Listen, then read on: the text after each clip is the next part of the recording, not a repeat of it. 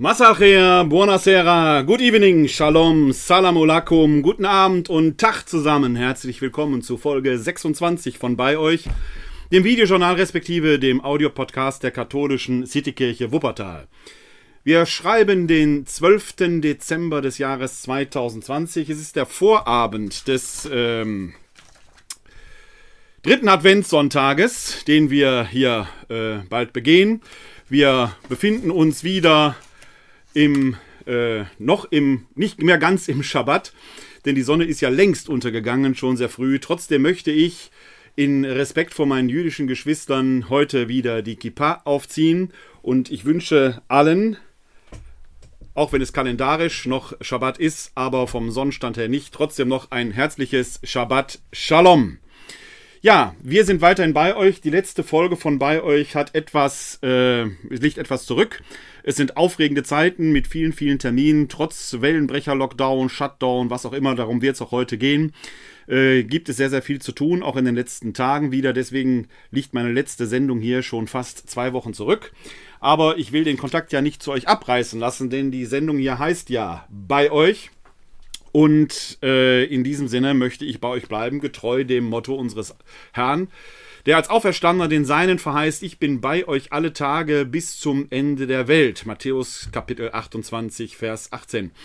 Genau das äh, spielt ja Weihnachten eine Rolle, dass der Ich bin da, so ja die Übersetzung des hebräischen Namens Gottes, hier zur Welt kommt, sich zeigt, ich bin da. Und in dieser Folge wollen auch wir als Christinnen und Christen im Allgemeinen und ich im Besonderen bei euch sein.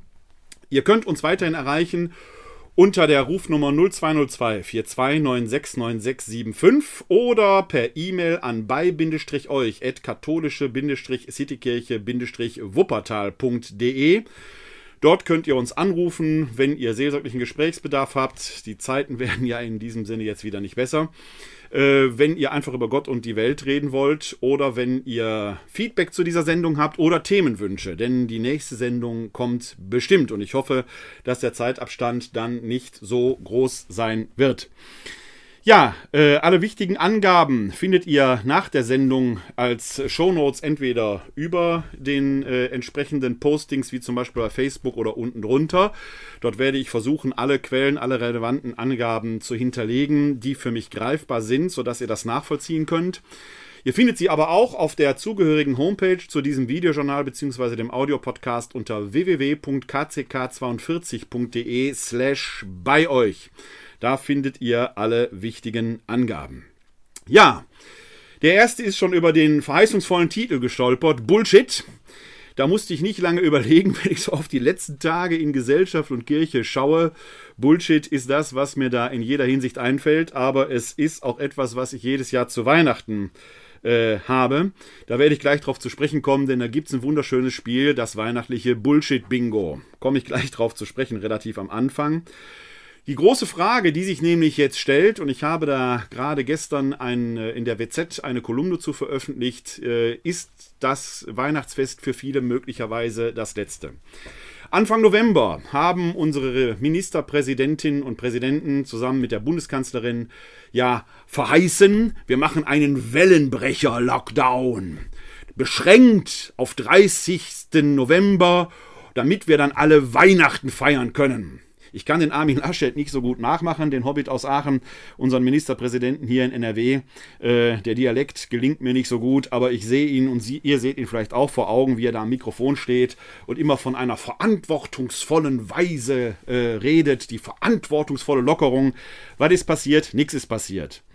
Wir haben bestenfalls geschafft, die Kurve abzuflachen sich also im Totisch quasi so auf so eine äh, Nullsteigerung ähm, ähm, ja, anzunähern, aber sie ist überhaupt nicht heruntergegangen. Und wie man auf die beschränkte Idee kommen kann, da noch vor einigen Wochen auszurufen, an Weihnachten lockern wir, dass man sich pro Tag mit zehn Leuten treffen kann Und das Ganze soll gelten bis September. Würde heißen, ich habe es in der letzten Sendung bei, bei euch ja, glaube ich, vorgetragen und vorgerechnet, man kann sich da locker mit 80, 100 Leuten treffen.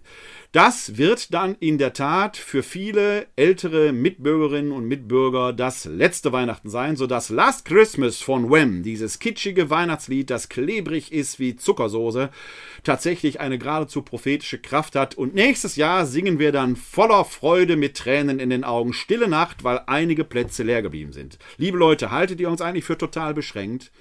Liebe Regierende, haltet ihr uns für total bekloppt? Schenkt uns doch einfach nur reinen Wein ein, den trinken wir doch sowieso schon. Jeder vernünftige Mensch, und da gibt es in unserer Gesellschaft und in unserem Land und auch in unserer Kirche mehr von, als ihr denkt. Jeder vernünftige Mensch weiß, so kann das nicht gehen. Wie habt ihr euch das denn vorgestellt? Dass wir mit zehn Leuten in einer 60 Quadratmeter Wohnung bei Oma und Opa auf Abstand mit offenem Fenster sitzen, natürlich mit Maske auf und mit Maske auf und den Gänsebraten hinter die Kiemen schieben. Das ist Bullshit. Ich frage mich, wer da überhaupt sich drauf verlassen kann. Ich kenne leider einige ältere Herrschaften, die genau das sagen. Die Kinder können doch kommen, die Regieren haben es uns doch erlaubt. Das heißt, jenseits der Vernünftigen gibt's die kleine beschränkte Gruppe derer, die querdenken, weil sie für geradeausdenken gar nicht gemacht sind. Und es gibt die kleine Gruppe der Obrigkeitshörigen, die sagen, die haben es uns doch erlaubt. Jeder, der rechnen kann und jede, die geradeaus denken kann, weiß doch, dass das so nicht funktionieren wird und dass wir mit zwei Wochen Verzögerung kurz nach Silvester viele Ältere ins Krankenhaus einliefern. Die Sterberate ist im Moment so hoch, dass nahezu 600 Menschen pro Tag an, mit, durch Corona. Völlig wurscht, welche Proposition ihr da vorher reinsetzen wollt. An, mit oder durch Corona stirbt. Wenn man das runterrechnet, sind das alle zwei Minuten ein Corona-Toter oder eine Corona-Tote. Das muss man sich mal klar machen und die Zahlen sinken gerade nicht.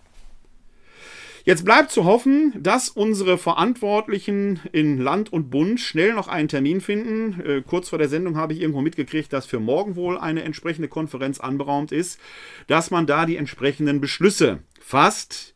Und das wird nach meinem Dafürhalten nicht weiter so gehen, dass man dann auch sagt, auch an Weihnachten wird es natürlich keine Lockerung geben können. Denn ich weiß nicht, ob das Coronavirus getauft ist und überhaupt Weihnachten feiert. Vielleicht ist es muslimisch, glaube ich auch nicht. Jüdisch wird es auch nicht sein. Es ist, glaube ich, völlig areligiös. Dem Coronavirus sind solche Feste völlig wurscht. Es feiert mit, in jedem Fall, mit verheerenden Konsequenzen. Und wenn wir diese Dinge nicht einfach in den Blick nehmen und sagen, wir werden in der Rückschau irgendwann einmal diese Zeit als totalen Kulturbruch erlebt haben, weil die Natur sich zurückholt, was ihr gehört. Wieso gibt es überhaupt solche Viren? Das ist eine interessante Frage. Diese Viren haben natürlich eigentlich eine ganz wichtige Funktion, weil sie sich ja in Bakterien hinein, also in Zellen hinein fräsen, sich dort vermehren und dadurch die Zelle zum Absterben bringen. Die haben im Gesamt der Natur eine sinnvolle Funktion, weil es ohne diese Viren eine Bakterienschwemme gäbe, sodass wir Menschen gar nicht leben könnten. Das heißt, Bakterien, auch einzellige Bakterien und Viren halten sich gegenseitig in Schach. Jetzt kann man also die Frage stellen, ist es sinnvoll, dass es Viren gibt, ja oder nein? Objektiv gesehen, aus Sicht der Natur, muss man sagen, ja natürlich sind die sinnvoll. Sie sind eine Naturnotwendigkeit, damit die Bakterien nicht überhand nehmen. Subjektiv für uns Menschen, wenn ich so ein SARS-CoV-2-Virus mir eingefangen habe, beziehungsweise eine entsprechende Viruslast, sind sie natürlich enorm schlecht. In dieser Dialektik müssen wir Menschen permanent leben. Was wir aber jetzt erleben ist, dass bei allem kulturellen Bewusstsein die Natur eine urwüchsige Kraft hat und wir Menschen sind offenkundig gar nicht mehr darauf eingestellt, mit diesen Unbilden der Natur zu leben. Wir tun so weiter, als wenn alles ist. Wie gesagt, bei mir im Bekanntenkreis gibt es ältere Herrschaften, die schon den Entenbraten einkaufen, weil es ja wie alle Jahre gefeiert wird. Ich wette mit euch, nein, das wird es nicht. Und vielleicht werden wir in der Rückschau sagen, es wird eine Zeit des kulturellen Umbruchs gewesen sein, der der Beginn einer neuen Weise des Weihnachtenfeierns, des gesellschaftlichen Miteinanders, der Solidarität und was weiß ich was gewesen sein wird. Ja, vielleicht sogar des Wirtschaftssystems. Da kommen wir später vielleicht noch kurz drauf zu sprechen in dieser Sendung. Wer denkt, es gäbe ein Weiter so und wir würden mit ohne wann auch immer Impfung zurück zu einer alten Normalität gehen, da sage ich, das ist Bullshit. Wir müssen lernen, neu zu denken. Und in der Menschheitsgeschichte hat es immer wieder solche Umbrüche, solche Einbrüche gegeben. Denn wir haben zumindest die Generation, in der ich groß geworden bin, ich bin 66er Jahrgang, wir haben ja keine relevanten Krisen tatsächlich erlebt in dieser äh, Welt. Bankenkrise und so, ging ja alles irgendwie. Das ist ja die erste Krise, die unser gesellschaftliches Miteinander als solches in Frage stellt.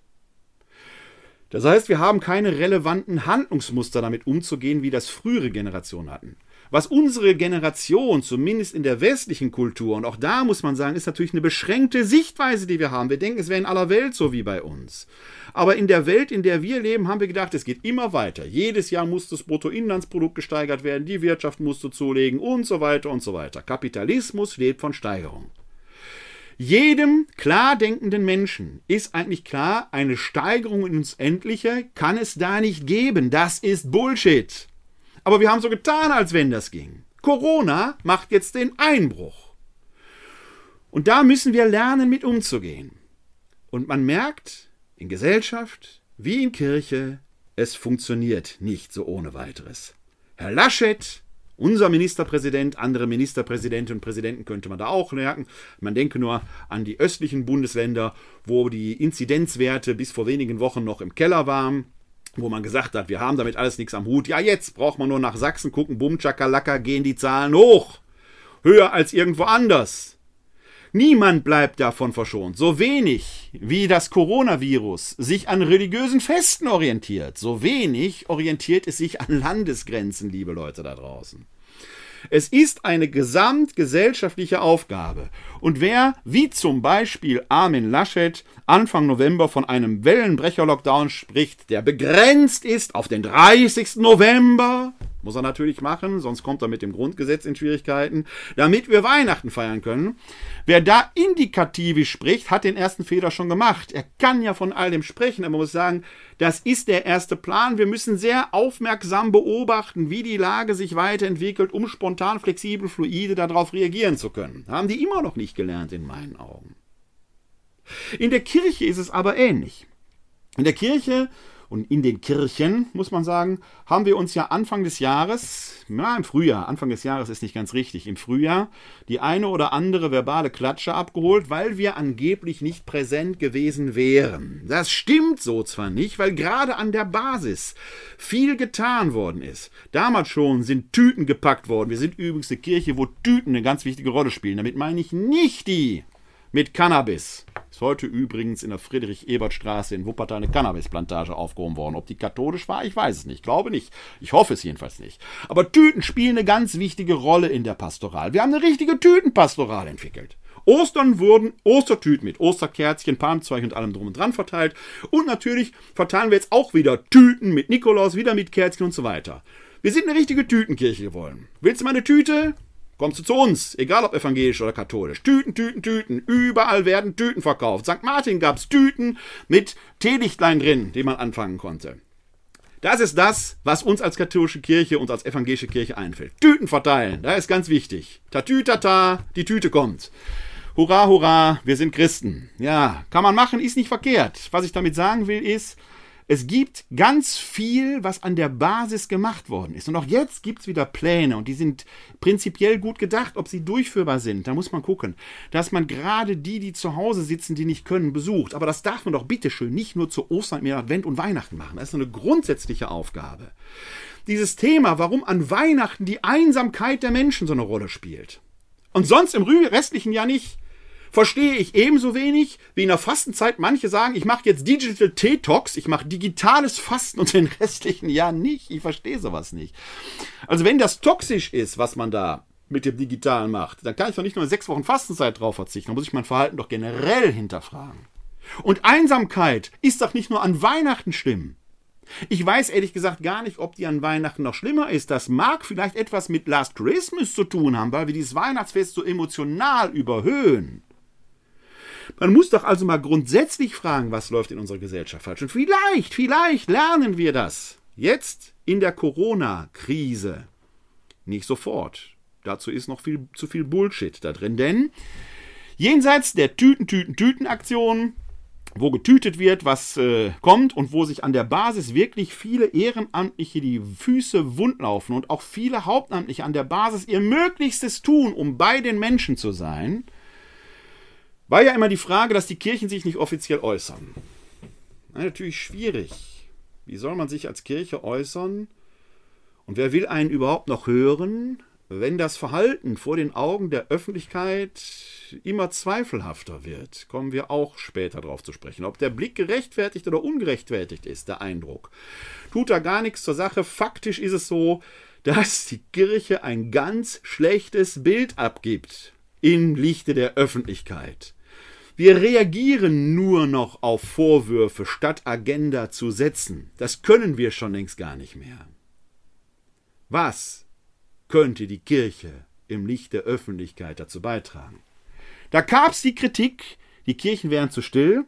Man hätte voreilig auf die Feiern des Osterfestes verzichtet, was ja das höchste Fest von uns Christen ist. Weihnachten will man jetzt alles besser machen. Ich bin ja nicht so sicher, ob wir Weihnachten feiern können. Denn die Pläne waren groß, Stadien wurden gemietet, wo 2000 Leute drin feiern sollten. Freiluftgottesdienste werden aller Orten geplant und natürlich wird gestreamt, was das Zeug hält. Und viele Streams, das muss ich ehrlich gestehen, wenn ihr die ersten Folgen von bei euch mal anhört, dann werdet ihr merken, dass ich da sehr skeptisch war, was diese Streaming-Geschichten angeht. Ich muss sagen, manches hat der Markt bereinigt, manches schlicht und ergreifend verschwunden. Manches ist sehr, sehr gut geworden. Also es gibt auch außerhalb der großen Streamer, wie natürlich Domradio und so weiter und der Fernsehgottesdienst bei AD und der ZDF, mittlerweile einige sehr, sehr gute Angebote. Manche von denen die rein die Eucharistiefeier so ins Netz übertragen, als wäre es ein Fernsehgottesdienst. Manches aber auch, was tatsächlich mit dem Medium Internet, mit der Digitalität spielt und neue Formate schafft. Da hat sich einiges sehr entwickelt. Mancherorts sieht man halt das Elend nach wie vor, jetzt nur noch in HD. Aber auch da glaube ich, das lehrt mich so die äh, Erfahrung der letzten Monate, wird sich manches am Markt bereinigen. Klammer auf, ähm, ich hoffe, dass ich gleich dran denke, den Link in die Shownotes zu stellen. Das ein Link ist es nicht, aber den Artikel zu zitieren. Äh, ich habe hier schon öfter darauf hingewiesen, dass ich der Leiter des Arbeitsfeldes 3 im pastoralen Zukunftsweg der Erzdiözese Köln bin. Da geht es um Kommunikation, Dialog und Öffentlichkeit. Wir haben in diesem Zusammenhang uns auch mit den Streaming-Gottesdiensten beschäftigt und haben eine Matrix entwickelt, die man verwenden kann, um selbst zu reflektieren, sind wir da eigentlich auf dem richtigen Sprung. Der liegt bei uns in einer Cloud. Ich versuche den Link mal hineinzulegen und ein Mitglied meines Arbeitsfeldes, der Regionalkantor Dieter Leibold aus Remscheid, hat dazu, wie ich finde, einen bemerkenswerten Artikel in einer Fachzeitschrift im Pastoralblatt publiziert. Gibt es leider nicht online, aber ich äh, versuche daran zu denken, den äh, entsprechenden äh, Literaturhinweis in die Shownotes zu packen. Wenn er da nicht drin steht, erinnert mich dran. Ihr sollt auf jeden Fall an diese Information kommen. Also, die Kirchen planen jetzt, was das Zeug hält, vor allen Dingen Stadien zu mieten, um damit 2000 Leuten feiern zu können, während Fußballspiele aus gutem Grund vor leeren Rängen stattfinden, ist schon ehrlich gesagt steil. Okay, jetzt kann man sagen, bei einem Fußballspiel soll vielleicht Bier ausgeschenkt werden, aber Alkoholverbot ist ja sowieso. Also, wie kommt man auf so eine Idee, 2000 Leute in ein Stadion zu packen, wenn andere kulturelle Veranstaltungen ausfallen? Die Idee kommt wahrscheinlich daher, weil natürlich die Gottesdienste am Heiligabend die bestbesuchten im Jahr sind. Manche sprechen da abfällig von den Weihnachtschristen. Für mich sind es regelmäßige Gottesdienstbesucher. Deren Regel ist eben nicht nur wöchentlich, sondern deren Regel ist jährlich. Da fragt gerade jemand, welche Ausgabe des Pastoralblattes per Kommentar. Ich kann das jetzt auswendig nicht sagen. Ich meine, es wäre die November-Ausgabe gewesen, aber ich versuche, wie gesagt, den ähm, Link oder die Literaturhinweis in die Shownotes zu packen. Ähm, also, auch weihnachtliche Gottesdienstbesucher sind regelmäßige Gottesdienstbesucher, die kommen halt einmal im Jahr. Fun Fact am Rande: Früher gab es die Verpflichtung, mindestens einmal im Jahr äh, die Eucharistie zu empfangen vor Ostern. Also ganz fremd ist das Verfahren nicht.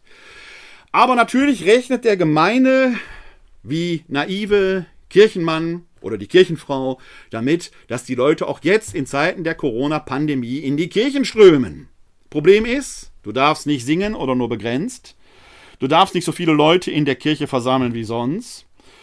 Die müssen alle auf Abstand sitzen. Und so eine richtig weihnachtliche Atmosphäre wird sich aller Wahrscheinlichkeit nach nicht einstimmen. Aber die Erfahrung der letzten Jahre zeigt doch, die Kirchen waren voll. Wir müssen also diese ganzen Menschenmassen beherbergen. In Remscheid, hier Nachbarstadt von Wuppertal, anderthalb Steinwürfe weit entfernt, einmal über den Hügel ist man da, wurde der Schützenplatz gemietet. Da passen 5.000, 6.000 Leute drauf, wenn man die da hinstellt. Weil es, wenn der Heiligabend regnet, die Leute, die sonst einmal im Jahr zur Kirche kommen, haben eine bestimmte Erwartungshaltung. Die wollen halt diese weihnachtliche Kirchenatmosphäre mit Orgel und Chorklang und was weiß ich was. Wollen die sich wirklich auf einen matschigen Platz stellen, um einen Weihnachtsgottesdienst mitzufeiern? Ich bin gespannt. Was ist, wenn man auf so einem riesigen Platz hinter mit einem Häufchen Elender da steht, der dann nicht als heiliger Rest sich entpuppt und offenbart, sondern eben als das, was ich gerade sagte, Häufchen Elender? Was für ein Bild ist denn das? Haben wir überhaupt den Blick auf die gesellschaftlichen Bedürfnisse? Wollen wir mitwirken an der Verkitschung des Weihnachtsfestes, die ja in den letzten Jahrzehnten immer tiefer geworden ist? Oder kriegen wir den Blick klar, dass jetzt anderes angesagt ist in diesem Jahr? Es gab große Pläne, wie es Weihnachten weitergehen kann. Und in, auch in den Gemeinden wurde manches geplant. Hier in Wuppertal zum Beispiel hat in einer Gemeinde in St. Marien in Elberfeld es eine Initiative gegeben, Weihnachten auf der Hart zu feiern. Die Hart ist ein Park, so auf einem Hügel gelegen, mit großen Wiesenflächen. Und da wollte man oder will man vielleicht noch, die Frage ist ja, wird das in diesem Jahr überhaupt stattfinden können, das Krippenspiel dorthin legen, weil es natürlich in einem Raum nicht geht, weil sich da die Aerosole verteilen. Klammer auf, zum Stichwort Aerosole gibt es zum Schluss noch einen schönen Linktipp Könnt ihr euch schon drauf freuen. Mit einer schönen Grafik, wie sich Aerosole so im Raum verteilen. Kann man sich selbst ausrechnen. Könnt ihr mal reinklicken. Kommt zum Schluss nochmal. Wie aber wird man jetzt da umgehen? Erst gab es einen riesen Hickhack, auch mit der Gemeinde, weil man da natürlich entsprechende Genehmigung einholen muss. Die kann natürlich immer nur ein verantwortlicher Hauptamtlicher unterschreiben. So ticken wir Deutschen nur halt. Dann wurde erst nicht unterschrieben. Jetzt ist die Frage, weil sich die Regeln ja quasi stündlich ändern können, wie geht man mit so einer Situation überhaupt um? Wer übernimmt die Verantwortung? Wer trifft die Entscheidungen? Niemand trifft Entscheidungen. Alles wird auf die lange Bank geschoben. Wenn man ins Markus-Evangelium guckt, da steht immer so gleich, jetzt sofort, auf Griechisch Eutys, das ist das ganz berühmt, das markinische Eutys, das kommt zigmal im Markus-Evangelium vor. Es scheint fast, als habe Jesus gar keine Zeit gehabt. Es muss immer so gleich, jetzt zack, geht einer weiter. Wenn wir heute als Kirche handeln, dann handeln wir mit Ewigkeiten. Man kommt nicht an ein Ende. Ist doch kein Wunder. Wer uns ernst nimmt, ist selbst schuld. Das alles also ist Bullshit im Reinquadrat. In Reinform. Was wird kommen? In Land und Kirche. Was erwartet ihr von so einem Coronavirus? Dass es die Waffen streckt und sagt, ich hab's ja nicht so gemeint? Wie lange soll man noch warten? Es sind jetzt Entscheidungen gefordert. Aber der Bullshit hat auch Verbalkonjunktur. Das Bullshit-Bingo Corona wird fleißig gespielt, wenn von verantwortlichen Lockerungen die Rede ist, von der Eigenständigkeit der Bürger, hat in Schweden schon nicht funktioniert, und dass man Weihnachten möglich machen will. Und das kirchliche Bullshit-Bingo zu Weihnachten, habe ich eine schöne kleine Grafik zu euch, damit könnt ihr euch eure Weihnachtspredigt quasi selbst basteln. Das sind so die Versatzstücke, die immer wieder in Weihnachtspredigten vorkommen und könnt ihr mal mit in die Kirche nehmen oder auf den Freiluftgottesdienst oder in euren Stream und da könnt ihr entsprechend Bingo spielen. Gott wird dann selbst gerne Kind oder Weihnachten ist uns Gott nahe gekommen und was da nicht so an Versatzstücken alles gespielt werden will. Das ist die, das Drama, das selbst den Kirchenleuten faktisch nichts Neues einfällt. Gott macht sich dann gerne ganz klein. Oder man wünscht uns allen, dass wir etwas von der weihnachtlichen Ruhe mitnehmen. Jeder, der Familie hat, weiß, dass die stille Nacht nie da war. Und nach meinem Dafürhalten hat es auch im Original, äh, in der Originalweihnachten damals in Bethlehem keine echte stille Nacht gegeben. Man stelle sich das nur vor, wenn es sich denn tatsächlich um einen entsprechenden Stall in Bethlehem gehandelt haben sollte. Da geht plötzlich die Tür auf, Hirten kommen rein, die noch nach Schaf riechen. Sie erzählen irgendwas von Engeln, die auf dem Feld gesagt hätten, der Heiland ist geboren, sie wollten jetzt kommen und anzubeten. Maria, gerade niedergekommen, liegt noch in Schweiß gebadet. Der Josef, der weiß, das Kind ist nicht von ihm, muss irgendwie gucken, dass er da über die Runden kommt. Dann liegen auch noch ein Ochs und ein Esel da. Also ein Bulle ist auch irgendwie anwesend. Deswegen ja Bullshit.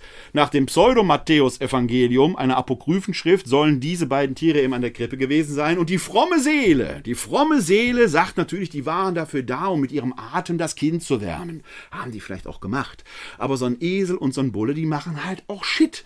Jeder, der mal in einem Stall war, weiß, ist kein angenehmer Ort. Sagen wir mal, die olfaktorische Qualität eines Stalles macht die Nase durchaus frei von dem ganzen Ammoniak. Bullshit. Das ist auch ein Thema, was bei Weihnachten immer mal da war. Also, ihr seht, die Kirchenleute halten das Weihnachtsfest gerne hoch. Sie haben auch über Jahre gewettert, dass die Adventszeit ja so kitschig war mit den Weihnachtsmärkten und den Glühständen, wenn dann schon in der Adventszeit Odo Fröhliche überall erklang und die ganze Verkommerzialisierung des Weihnachtsfestes. Die müssen doch eigentlich jetzt feuchte Träume haben in diesem Jahr. Corona sei Dank. Typenzeit ist wieder. Bullshit, sage ich. Und Gott wird auch kein Kind. Er wird Mensch. Und weil er das Menschenschicksal teilt, muss er die kindlichen Stadien durchleben, bevor er erwachsen wird. Diese ganze Rederei ist oberflächlich geworden. Deshalb nimmt man uns als Kirche nicht mehr ernst. Um da etwas näher ranzukommen, können wir uns mal die Definition von Bullshit anschauen. Dann wird man natürlich äh, sehen, was da so das Grundproblem in Land und Kirche ist. Eine echte Definition von Bullshit gibt es nicht, aber eine verdanken wir dem äh, Literaten Harry G. Frankfurt, der 2006 schon in der Zeit äh, einen äh, Artikel oder eine Aussage gemacht hat, äh, wo er Stellungnahme zu seinem Traktat Bullshit nimmt. Und Harry G. Frankfurt schreibt dort, Bullshit ist ein Weg, ein bestimmtes Ziel zu erreichen, einen Fernseher zu verkaufen, eine Wahl zu gewinnen, die öffentliche Meinung zu manipulieren. Aber das ist nicht der einzige Grund. Es gibt heute einfach so viele Leute, die dafür bezahlt werden, dass sie reden. Und diese Leute müssen weiter und weiter reden, selbst wenn sie nicht wissen, wovon sie gerade sprechen. Aber wenn sie aufhören, bekommen sie kein Geld. All die Talking Heads im Fernsehen, all die Experten, die wissen schon alle irgendetwas, aber ihr Wissen reicht gerade mal für sieben Minuten. Sie müssen aber leider 15 Minuten reden, also sind die letzten acht Minuten Bullshit. Ist natürlich das Problem eines jeden Menschen, der redet. Ist meins auch. Ja, ich versuche hier auch möglichst wenig Bullshit zu reden. Ob ich da immer drumherum komme, weiß ich letzten Endes nicht. Aber es gibt gerade in Land und Kirche, bei Politikern und auch bei Predigern, und in unserer katholischen Kirche sind es halt immer nur Männer, die predigen, deshalb brauche ich das jetzt nicht gendern.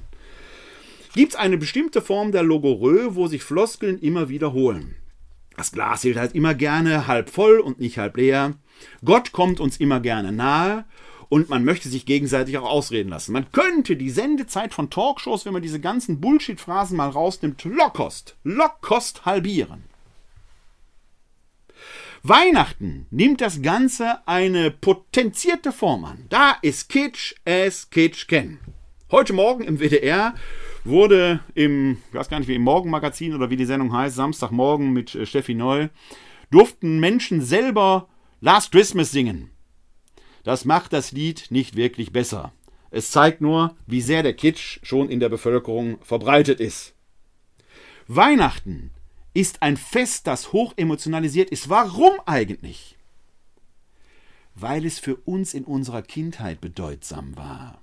Die Geschenke, der glänzende Weihnachtsbaum, das Staunen, das einen als Kind befällt, wenn nichts so ist, wie es üblicherweise war. Da ist was Neues, das man nicht kannte.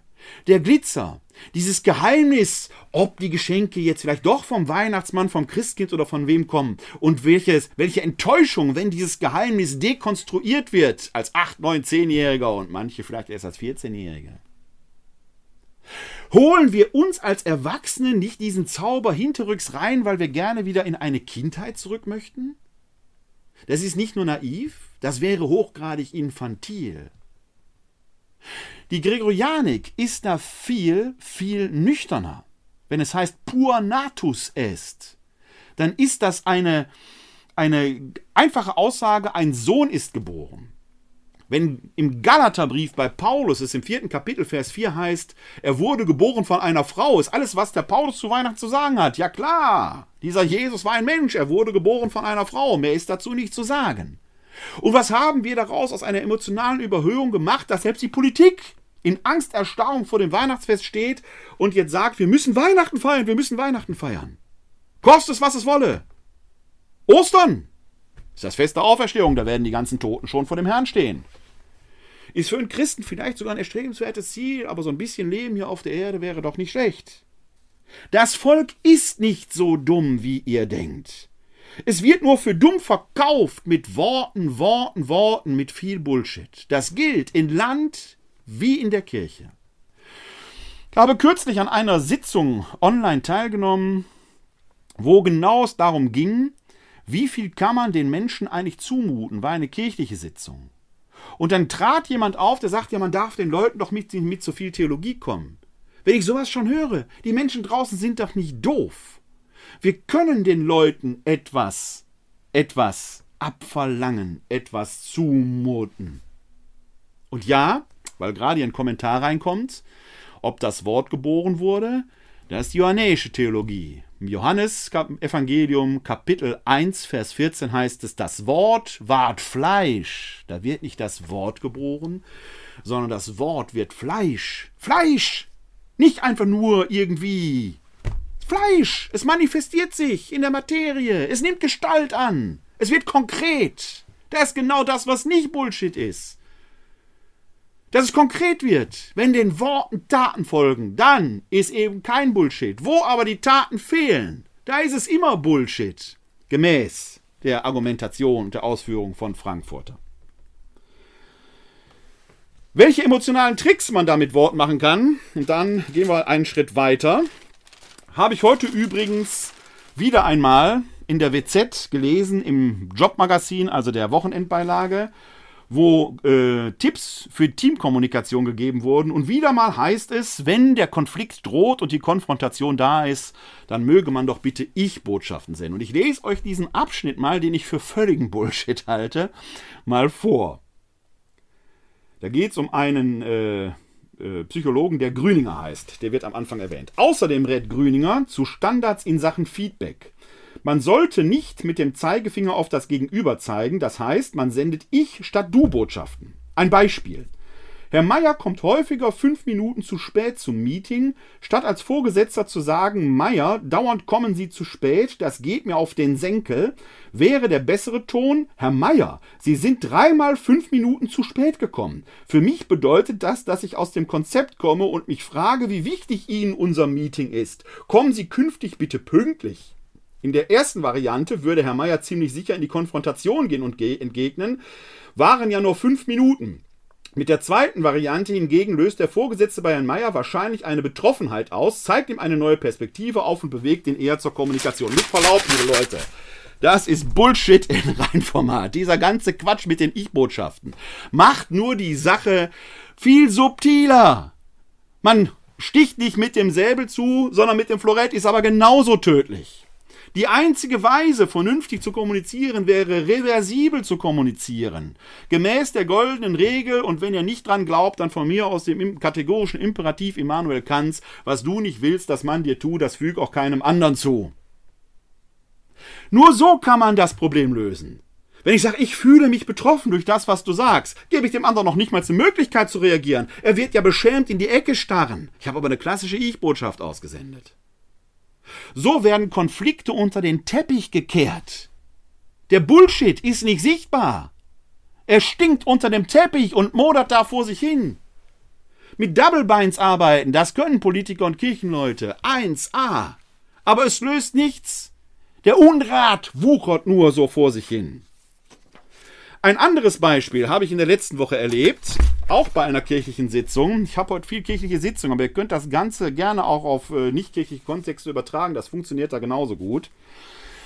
Da wurde am Anfang, und das machen wir in kirchlichen Sitzungen evangelisch wie katholisch ja gerne, damit so eine Sitzung tatsächlich nicht nur um Strukturfragen oder ähnliches kreist, muss man die ja geistlich machen. Ich arbeite seit 30 Jahren bei der Kirche und ich bin mit Leib und Seele Theologe.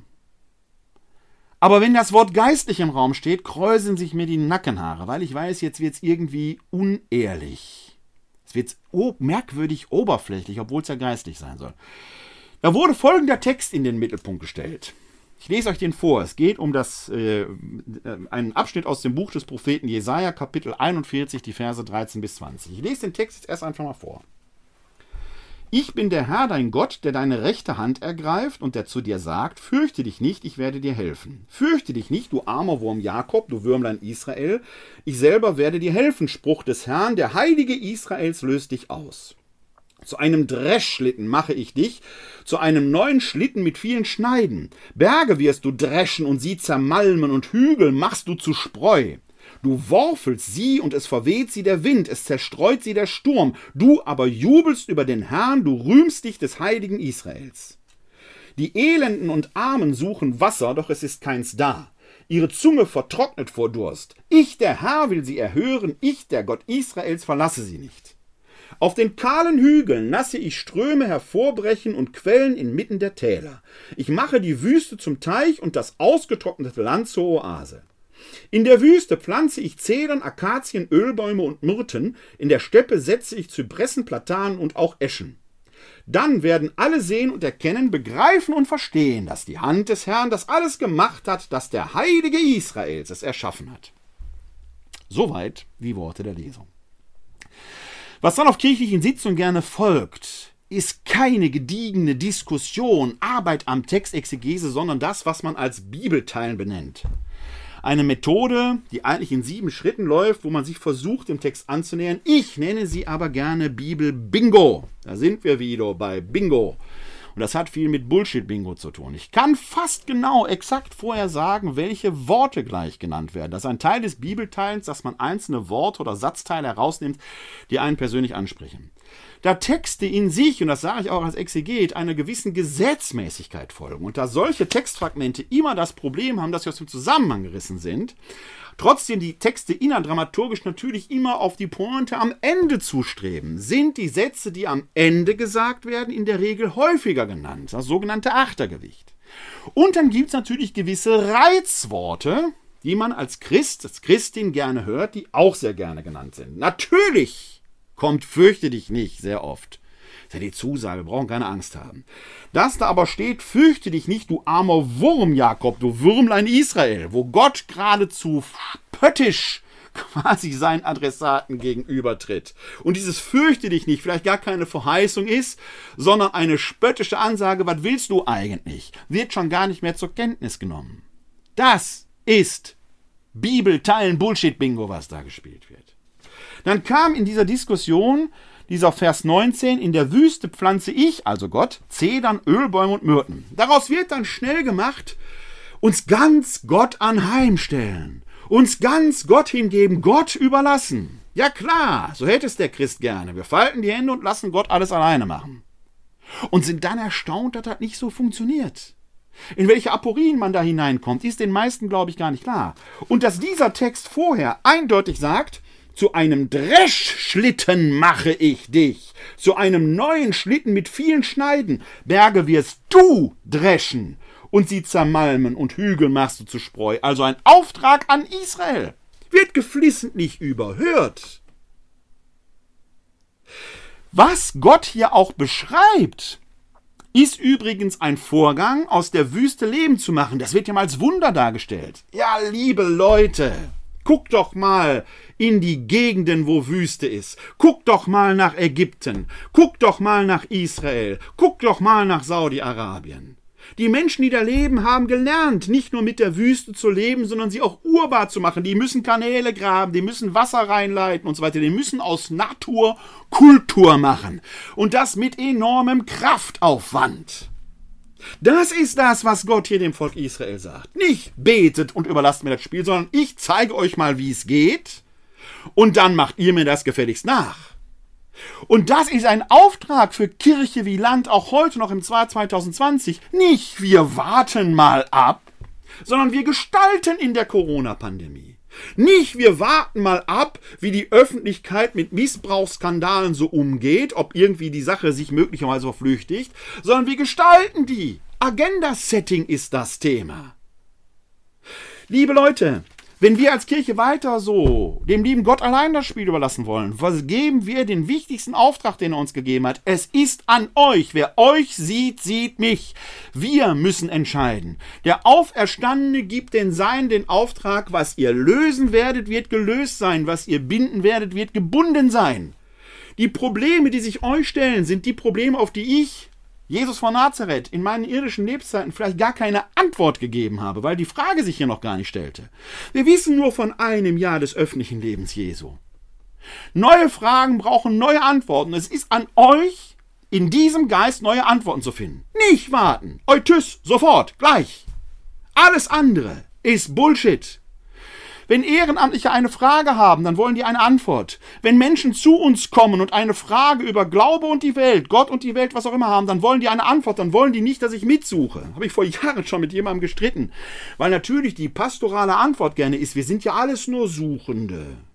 Ja, wenn ich in die Werkstatt fahre und mein Auto macht komische Geräusche, und ich frage den Automechatroniker oder die Mechatronikerin, was könnte das sein? Und dann fragt die junge Frau mich, Machen wir den Motorhaube auf. Herr Dr. Kleine, was meinen Sie denn, was das sein könnte? Wir sind ja alles nur Suchende.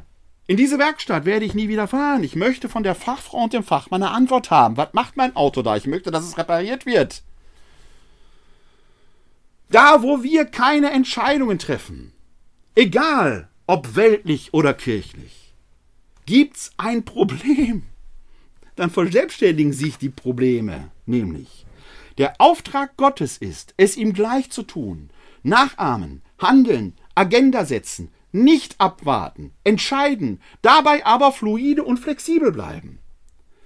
Hier versagen Regierungen wie Kirchen.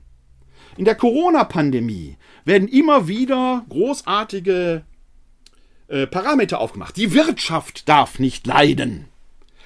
Ich sage, Wer die Läden jetzt offen halten wird, wird sie nächstes Jahr schließen, weil die ganzen Leute krank oder gestorben gar nicht mehr einkaufen gehen können. Die Wirtschaft wird vor allen Dingen leiden, wenn der Krankenstand so hoch ist, dass die Leute gar nicht mehr arbeiten gehen können. Das wird die Wirtschaft genauso kaputt machen. Diese Argumente passen nicht zueinander. Es ist besser, zwei Wochen den Laden komplett herunterzufahren, um die Wirtschaft danach wieder hochzufahren. Hat im Frühjahr funktioniert, wird auch jetzt funktionieren. Zwei Wochen machen den nicht fett. Von mir aus ist das Hammer and Dance. Wenn die Zahlen hochgehen, dicht machen, bis wir durchgeimpft sind. Ähnliches gilt für die Schulen. Präsenzunterricht, ja klar, wäre wunderbar. Gibt auch so Formen sozialen Lernens, die man im Internet durch Konferenzen, in Webkonferenzen nicht konstituieren kann. Aber wir leben in besonderen Zeiten. Schulen sind aller Wahrscheinlichkeit nach dann doch Orte, in denen das Virus sich durchaus verteilt und hineingetragen wird. Ich erlebe es an meinen eigenen Kindern in der Werkstatt, wie sich das Virus da verteilt hat. Wir sind Gott sei Dank hier noch gesund. Aber man muss die Faktenlage doch zur Kenntnis nehmen. Abstand halten ist ein Gebot der Stunde. Und da müssen wir neue Formen des Lernens entwickeln. Nicht im Sinne von entweder oder, sondern in einem Lernprozess des sowohl als auch. Da entsteht eben etwas Neues. Eine neue Weise des Schuleseins, die wir vielleicht noch gar nicht kennen aber immer nur so im Modus weiter wie bisher. Wo zu lange gewartet wird, werden Geld und Zeit verschleudert. Geld kann man sich neu irgendwo holen. Anleihen, Steuern, was auch immer. Aber Zeit ist eine Ressource, die man nicht erneuern kann. Zeit, die man vergeudet hat, ist auf ewig verloren. Ähnlich geht's auch in den Kirchen. Bei aller Wertschätzung den auch jetzt wieder aufbliebenden Tütenaktionen gegenüber. Tüten alleine werden uns nicht retten. Wir wiederholen den Fehler von Ostern, weil wir keine echten Handlungsalternativen haben. Die Besonderheiten des Ehrenamtes, auf die alle setzen, ist nämlich, dass das Ehrenamt von jetzt auf gleich niedergelegt werden kann. Und da, wo man Ehrenamtliche nicht mitnimmt und sie nicht unterstützt als Hauptamtlicher, wird sich das früher oder später rächen. Es ist eben wie im Gleichnis von den klugen und törichten Jungfrauen aus dem Matthäusevangelium, die zehn Jungfrauen sind, fünf kluge, fünf törichte, die warten auf den Bräutigam nächtens und als sie den Bräutigam hören, zünden die fünf Klugen ihre Lampen an, weil sie vorgesorgt haben. Die Törichten haben kein Öl. Sie wollen jetzt von den klugen Jungfrauen Öl haben, dann wird's aber für gar keinen reichen. Die müssen also zu den Händlern gehen, sich neues Öl besorgen, aber dann wird's zu spät sein. Da ist der Bräutigam vorbei. Wir haben ein halbes Jahr Zeit gehabt, uns auf den Tag X vorzubereiten. In der Tat wurden ja Seminare abgehalten, wie man kleinere Gottesdienste machen kann, 20 Minuten Andachten und was da erzählt wurde. Aber selbst das steht ja möglicherweise zur Disposition. Ich selbst habe ja dieses fluide Denken an St. Martin und an Nikolaus erlebt. Zwei große Feste, die wir hier in Wuppertal seitens der katholischen Citykirche Wuppertal, für die ich ja verantwortlich bin, Jahr für Jahr begehen. Letztes Jahr sind 6000 Menschen beim Martinszug mitgegangen. Dieses Jahr hatte ich geplant erst einen Martinsritt, dann einen Autokorso. Dann haben wir eine kleine, aber feine Martinsaktion auf dem Laurentiusplatz begangen. Wollten wir live streamen, hat es ein technisches Problem gegeben, geschenkt. Auf dem Platz, die Menschen, die dabei waren, hatten Tränen in den Augen. Nikolaus hat es dann sogar mit dem Stream geklappt. Man kann Alternativen haben. Und auch ich, ja, am Heiligabend, dem 24.12. um 12 Uhr, ist der Zeitpunkt, wo wir das Jesuskind in die Künstlerkrippe legen. Seit zwölf Jahren ein Fixpunkt. Normalerweise stehen da 100, 120 Leute dabei, singen, feiern Weihnachten und so weiter. Wird das dieses Jahr gehen? Ich weiß es nicht. Möglicherweise. Möglicherweise stehe ich aber auch allein auf dem Platz und werde das Kind dort in die Krippe legen. Auch das wird gehen und ihr könnt live dabei sein. Via Internet. Wir können auch so Weihnachten feiern. Es wird anders sein. Was aber ist mit diesen ganzen Gottesdiensten, die im traditionellen Muster geplant werden? Wollen wir jetzt 20.000 Gottesdienste ins Internet streamen? Was ist mit den Leuten, die sich Sonderaktionen geplant haben? Bekommen die die Unterstützung von den Hauptamtlichen? Oder sind wir dann nicht wie die törichten Jungfrauen, die längst kein Öl mehr in den Lampen haben, aber sagen, die Lampe, die Lampe, die habe ich schon Jahre, Jahre, steht die da im Schrank. Ich habe es auch schön sauber gemacht. Öl? Öl? Ne, die Lampe. Ja, Lampe reicht. Die Zeit ist vorbei, wo wir warten können. Stefan Schmidt schreibt in der Zeit, der Zeitschrift Zeit, zum Weihnachtsfest folgendes. Stille Nacht. In diesem Jahr kann die Liedzeile zwei sehr unterschiedliche Bedeutungen annehmen. Entweder kann sie für eine Corona-Weihnachten stehen, an dem es viel ruhiger zugeht, als, die meisten, als es die meisten je erlebt haben, weil die Menschen in Deutschland an den Feiertagen sogar auf Besuche bei der Familie und engen Verwandten verzichten und das Weihnachtsfest in ihrem eigenen Haushalt verbringen, womöglich einsam. Oder aber für ein Corona-Weihnachten, das für viele Menschen zum letzten ihres Lebens wird, weil sie Anfang 2021 an Covid-19 sterben, nachdem sie sich in engen, schlecht gelüfteten Räumen bei zu langem Besuch mit SARS-CoV-2 infiziert haben. Mit Freunden und der Familie zusammen zu sein, ist es nicht wert, sie oder sich selbst einem Risiko auszusetzen, mahnte der Chef der Weltgesundheitsorganisation Tedros Adhanom Ghebreyesus zu Wochenbeginn.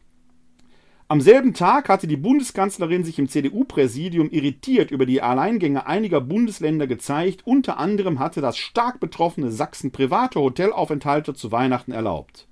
So geht es also in den Winter.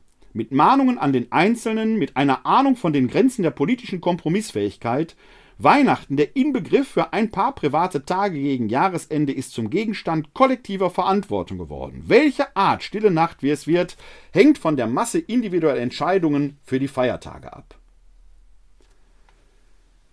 Weihnachten wird also für unser Land zu einer echten Herausforderung. Egal, ob Christin, Christ oder Atheist oder welche Religion auch immer. Die meisten Menschen, glaube ich, begreifen langsam, dass es ein besonderes Weihnachten wird. Begreift es die Kirche auch? In vielen Fällen, in vielen, vielen Fällen bekomme ich mittlerweile Zweifel, ob unsere kirchlichen Führer oder diejenigen, die vorgeben, Verantwortung zu haben, oder von denen es den Anschein hat, sie hätten eine besondere Würde oder was auch immer, kann man die Frage stellen, ist der Umgang etwa mit der Missbrauchskrise überhaupt angemessen? Es ist desaströs, wie damit entsprechend umgegangen wird. Desaströs. Und das spielt mittlerweile gar nicht mehr die Rolle, was ist Wahrheit, was ist Dichtung. Das ist gar nicht mehr die Frage, die sich stellt. Des Glaubens würdig sind diese Herren schon lange nicht mehr.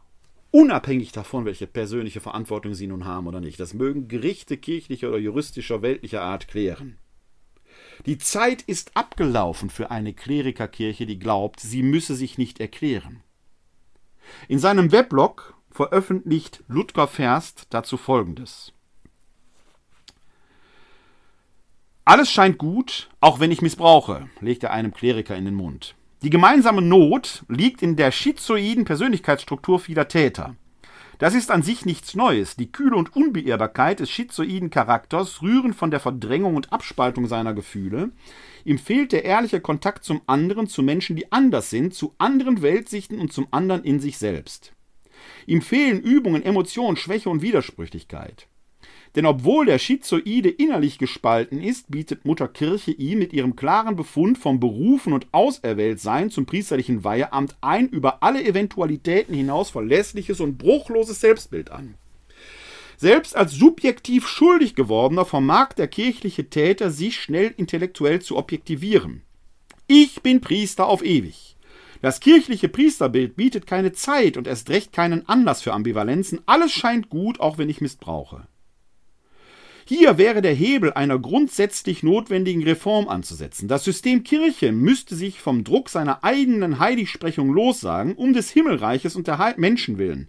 Strukturen, Ordnung und Ämter verfügen über keinen sakramentalen Eigenwert, wie die Missbrauchsfälle und die Systematik der Verheimlichungen zeigen. Reformieren hieße, nicht mehr nur begutachten zu lassen, was sich ohnehin nicht mehr kaschieren lässt. Es hieße, die Kirche bis in ihre Ämtertheologie und Priesterausbildung hinein umzubauen. An diesen Schmerzpunkten wird sich ein elementares Stück ihrer Zukunft entscheiden. Ludger Ferst hat völlig recht. Diese Klerikerkirche, der wir immer noch huldigen in weiten Teilen, das ist nicht nur ein Problem der Kleriker selbst, sondern das stößt ja dieses Beziehungsangebot, was die Kleriker auslösen. Ich bin ein Berufener Gottes, wird ja von vielen an der Basis auch entsprechend gutiert, die stolz darauf sind, wenn sie mit Bischöfen, Priestern oder Diakonen in einem Raum sind. Ja, manchmal hat man sogar den Eindruck, dass im ZDK, im Zentralkomitee der deutschen Katholiken, das ein Punkt sei. Oder im synodalen Weg, den ich für völlig ergebnisoffen und unsinnig halte, weil alles, was da beschlossen wird, null Bedeutung und null Verbindlichkeit mit sich bringen wird. Man verbringt und vergeudet, man verschwendet Zeit miteinander. Die alles entscheidende Frage wird nämlich die sein, die Kirchenspaltung zwischen Klerus und Basis, den sogenannten Laien, zu überwinden. Kann ich aber eine solche Überwindung von denen erwarten, die ihren eigenen Lebensentwurf einer vermeintlichen Berufenseins aus, äh, äh, aufgebaut haben? Nein, kann ich nicht, weil die ihren ganzen Lebensentwurf in Frage stellen müssen. Das ist genau die Schizoidität, der schizoide Charakter, der hier grundgelegt ist. Die Frage, ob es eine solche Berufung höherer Art überhaupt geben kann oder ob Berufung nicht etwas viel Konkreteres ist, wird überhaupt nicht mehr gestellt. Sie wird in unserer römisch-katholischen Theologie sogar überhöht, weil die Weihe eine Veränderung bewirkt. Okay, man könnte theologisch, biblisch begründet sagen, in der Taufe werden die Getauften Christus gleichgestaltet, so wie Paulus es im ersten Korintherbrief sagt, ihr habt Christus angezogen wie ein zweites Gewand. Und jetzt gibt es welche, die noch Christus ähnlicher werden durch eine Weihe? Wir haben also nicht nur Schwestern und Brüder, sondern auch Brüderer, die sich sogar ja als Mitbrüder anreden. Das ist das Problem, dass sie in dieser seinsmäßigen Selbstüberhöhung sich selbst unangreifbar wähnen und all ihr Handeln noch geistlich verbrämen. Deswegen krabbelt sich bei mir immer der Nacken, wenn von geistlichem Weg, von geistlichem Handeln und was weiß ich, was die Rede ist. Weil es unangreifbar ist. Es ist diffus. Es ist Bullshit. Und da liegt der Kern allen Missbrauchshandelns. Da liegt der Kern der Kritik, die in der mangelnden Fähigkeit zur Aufarbeitung liegt. Ich glaube nicht, dass die Kirche das aus sich heraus leisten kann. Es müsste von außen kommen und von außen drauf geschaut werden, damit das passieren kann. Kann es überhaupt unabhängige Untersuchungen geben, die von Kirchen beauftragt werden? Natürlich, theoretisch, klar. Und jede Anwaltskanzlei, jede Historikerkommission oder wie die auch immer heißen, wird für sich in Anspruch nehmen, wir haben da äh, unabhängig gearbeitet. Aber die Auftragslage ist doch schon entscheidend, die damit verbunden ist. Die Fragestellung bedingt doch schon in einem Teil immer das Ergebnis. Wir bräuchten dringend von außen jemanden, der da drauf guckt Und das gilt nicht nur für die katholische Kirche, auch für die evangelische Kirche, die sich nach meinem Dafürhalten viel schwerer, viel, viel schwerer mit der Aufklärung tut. Da ist es vielleicht nicht so sehr auf das Amt, weil die evangelische Kirche kennt antheologisch diese Überhöhung natürlich nicht. Da ist es vielleicht eher der kalvinistische, die kalvinistische Askese und die damit verbundene Pädagogik, die zu missbräuchlichem Verhalten geführt hat. Egal, nein, nicht egal. Aber es braucht dringend diesen Blick von außen. Ein System kann sich nicht von innen reformieren. Und Revolution von oben hat es noch nie gegeben. Wir könnten hier vielleicht in diesen ganzen Krisen, egal ob es die Missbrauchskrise, die Corona-Krise, die Weltwirtschaftskrisen, aber auch die Klimakrise geht, vielleicht von einer Geschichte aus dem Judentum lernen. In der dieser Woche, und auch das muss man erwähnen, das möchte ich erwähnen, weil unsere Politiker ja sehr viel auf Weihnachten legen und auf Lockerungen zu Weihnachten, vorgestern haben meine jüdischen Freundinnen und Freunde begonnen, Chanukka zu feiern. Und die feiern es noch bis nächsten Freitag. Auch ein Familienfest, an dem geschenkt wird. Hat je ein Politiker in unserem jüdisch-christlichen Abendland an Chanukka gedacht? Bullshit! Niemand hat daran gedacht. Es geht nur um Weihnachten. Man romantisiertes, verklärtes Fest, dessen Inhalt längst verloren gegangen ist, weil man sich in der Familie mit Geschenken und Gänsebraten treffen soll. Der Gänsebraten ist Fleisch geworden und hat unter uns gewohnt, bis wir ihn aufgegessen haben. In dieser Woche wird in den jüdischen Gemeinden in den Synagogen der Wochenabschnitt Vajeschew gelesen. Das ist die Josefserzählung, die mich als Kind schon fasziniert hat. Josef, einer dieser zwölf Brüder, der von seinen Brüdern verkauft wird, der dann als Sklave Karriere macht und schließlich seine Brüder rettet. Ich weiß noch, wie mein Religionslehrer damals den bedeutungsschwangeren Satz sagte: Gott schreibt auch auf krummen Zeilen gerade. Und im Judentum macht man sich Gedanken darüber. Wie kann das sein? Wie kann das sein, dass man als immer wieder durch Krisen kommt? Und als Christ sage ich, eine der Bewunderungen für das jüdische Volk gebührt aus meiner Sicht daher, dass dieses Volk durch die ganz vielen großen und kleinen Krisen der Weltgeschichte immer wieder hindurchgegangen ist und seine Identität gestärkt und bewahrt hat. Ich glaube, dass Frieden auf Israel liegt. Ich glaube, dass Gott seine Hand über sein Volk hält. Und ich glaube, dass wir die hinzugekommenen, die Stiefbrüder und Stiefschwestern, die Heiden, die in dieses Volk hinein wollen, viel noch von diesem Volk zu lernen haben. In der jüdischen Allgemeinen schreibt der Rabbiner Abraham Radbiel dazu, zu diesem Wochenabschnitt folgendes. Wenn Menschen schreckliche Leiden durchleben und sich fragen, weshalb geschieht mir das, so ist die Versuchung sehr groß aufzugeben. Der natürliche Drang wäre unter diesen Umständen das Handtuch zu werfen und unsere Religion zu verlassen. Andererseits vergessen Menschen, wenn sie außerordentlich großen Erfolg haben, oft, woher sie gekommen sind. Josef, sagte Engel, ich sage dir zwei Worte und du musst dich immer an diese Worte halten. Ma, Tevakesh, behalte stets im Blick, wonach du im Leben suchst. Wenn du dich an dieses Ziel hältst, so wird dich nichts davon abbringen.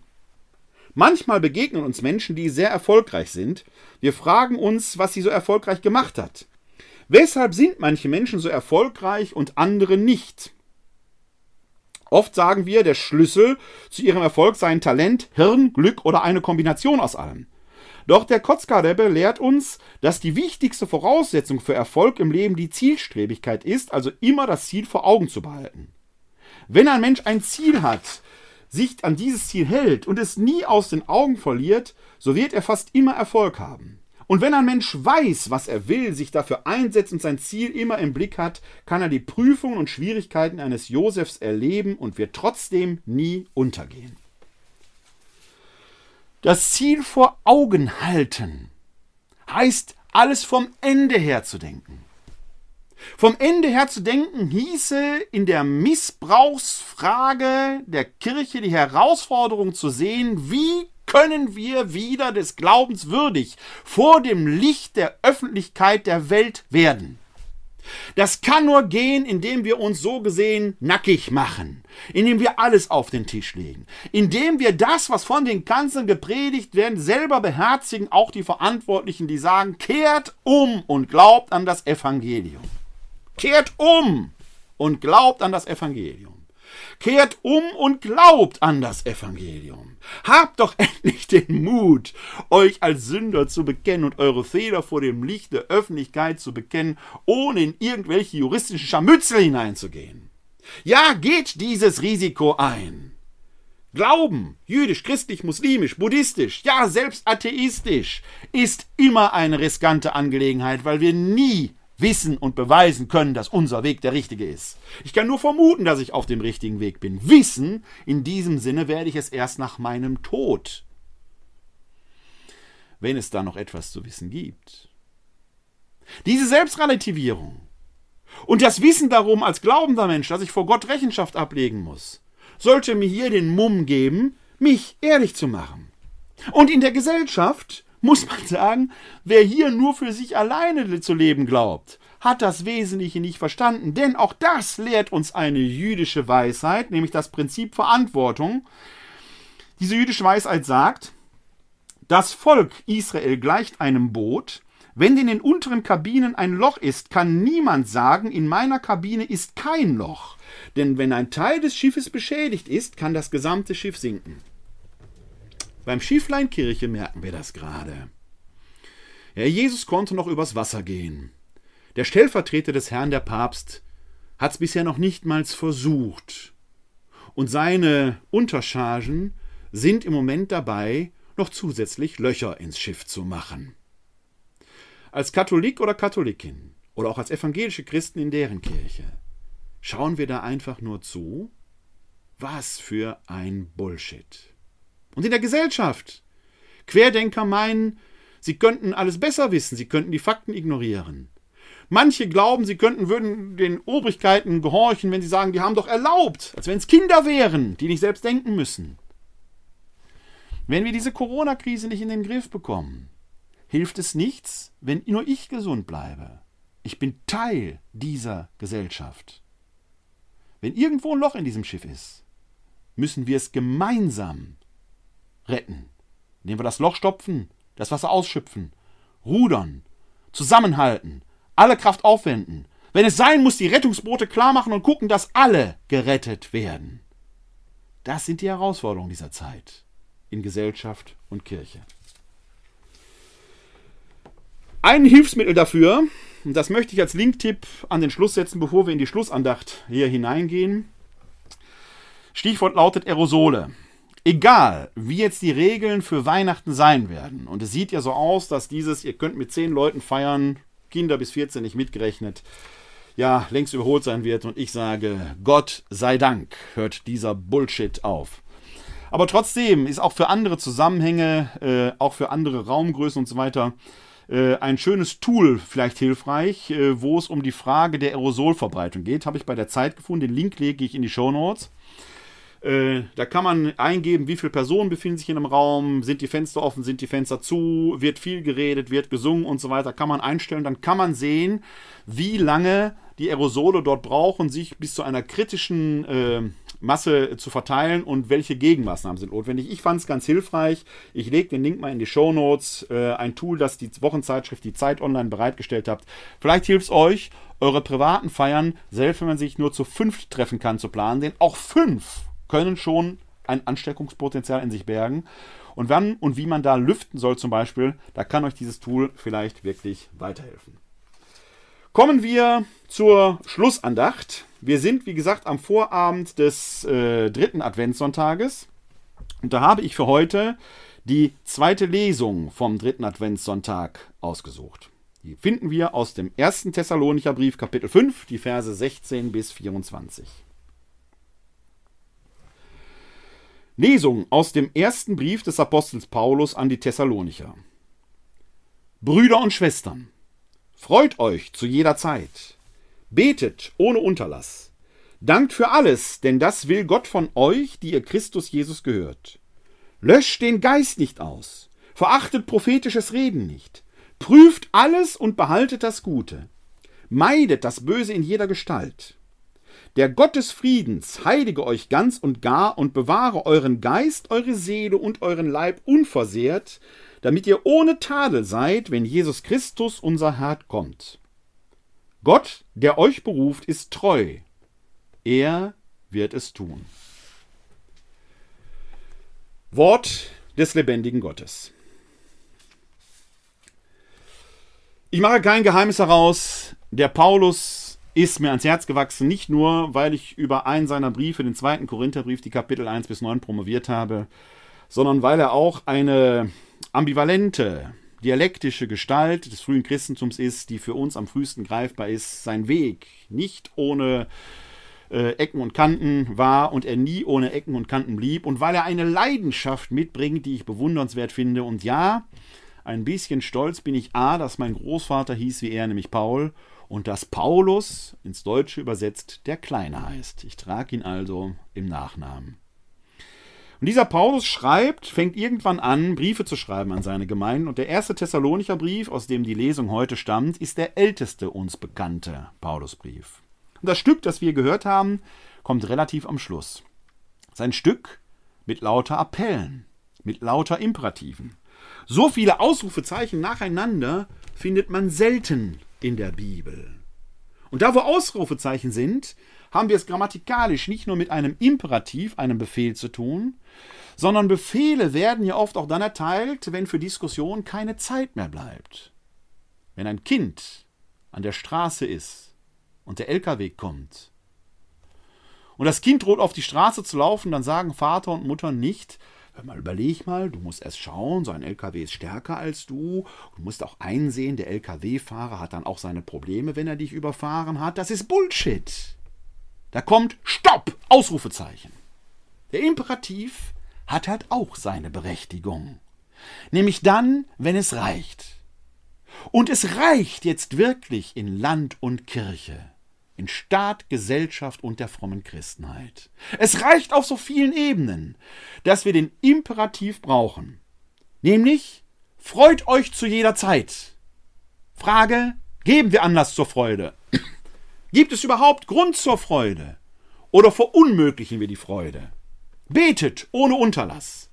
Äh, wie soll das denn gehen? Kann euch die ganze Zeit mit Händen gefaltet rumlaufen. Das ist auch Bullshit.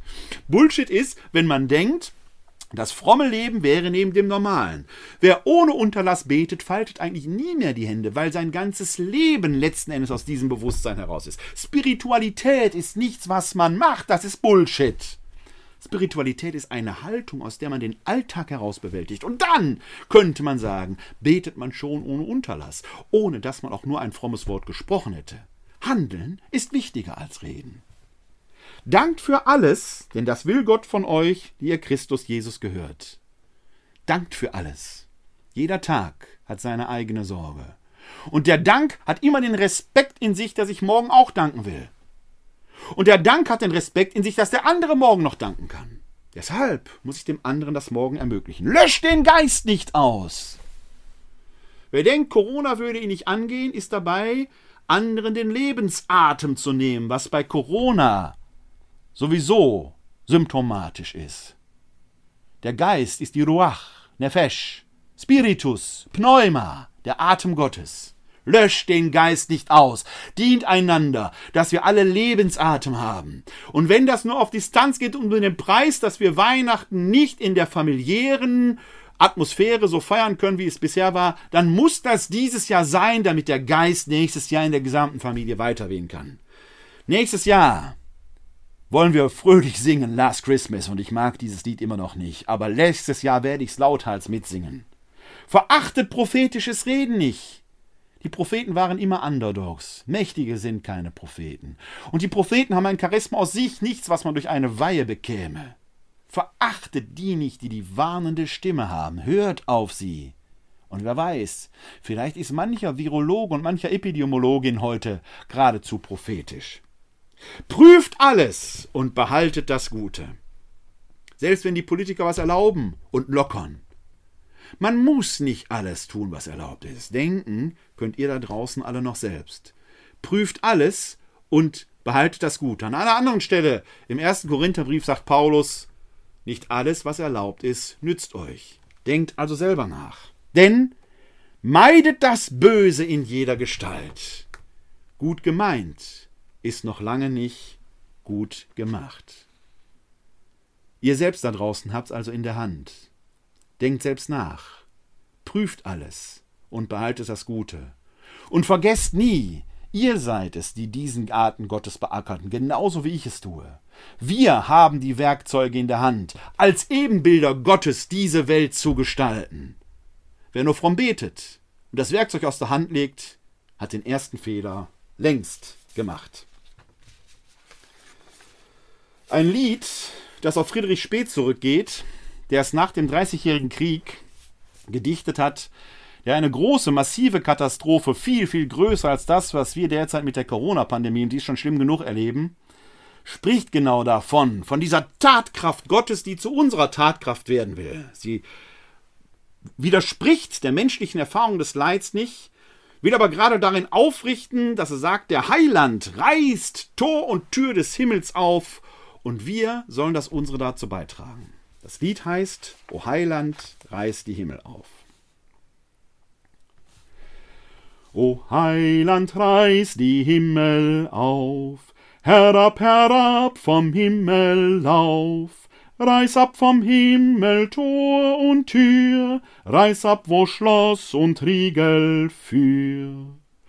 O Gott, ein Tau vom Himmel gieß, im Tau herab, o Heiland, fließ, ihr Wolken brecht und regnet aus, den König über Jakobs Haus.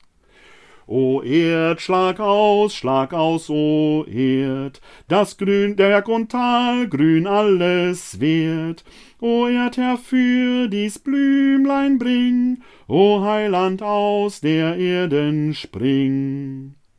Wo bleibst du Trost der ganzen Welt, darauf sie all ihr Hoffnung stellt? O komm, ach komm vom höchsten Saal, komm, tröst uns hier im Jammertal.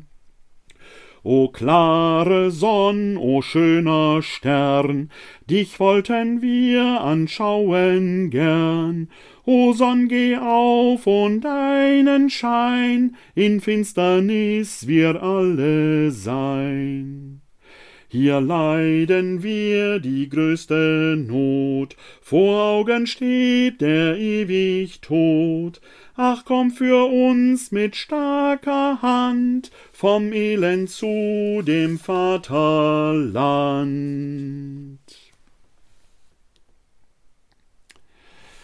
Ja, das war Folge 62. Ich habe zwar viel geredet, aber hoffentlich nicht allzu viel Bullshit. Sonst bin ich auch für jede Kritik dankbar. Die nächste Sendung werde ich, so Gott will, nächste Woche Samstag senden. Das wird dann der 19.12. sein. Vorher gibt es aber auch schon einiges, denn am Montag, von heute aus gesehen übermorgen, dem 14.12., hätte normalerweise die Vorweihnacht im Eiscafé Janone stattgefunden. Das machen wir seit ein paar Jahren, dass wir uns dort treffen.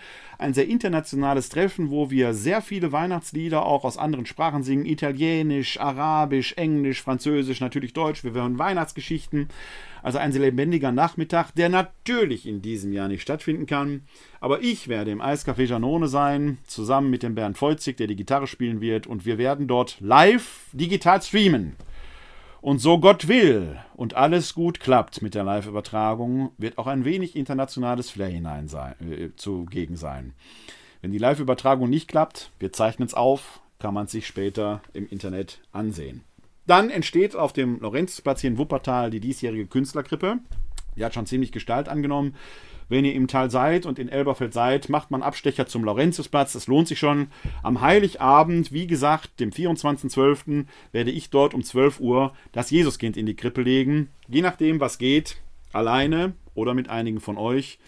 Der zertifizierte Sicherheitsdienst Kreisgott wird so oder so für die entsprechende Sicherheit dort sorgen. Wenn ich alleine dort stehe, schaut ins Internet. Ich übertrage live. Ihr könnt dabei sein wie der Herr an der Künstlerkrippe zur Welt kommt. Und natürlich werde ich wie alle Jahre dort das Martyrologium singen und wieder das Schofarhorn blasen, so wie es im Judentum üblich ist, wenn der König kommt. So gehört sich das.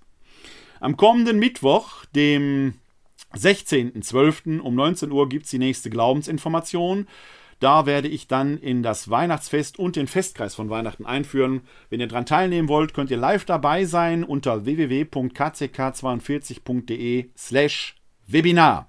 Da könnt ihr auch noch mitdiskutieren oder Fragen stellen. Später gibt es die Veranstaltung dann aber auch zum Nachschauen im Internet.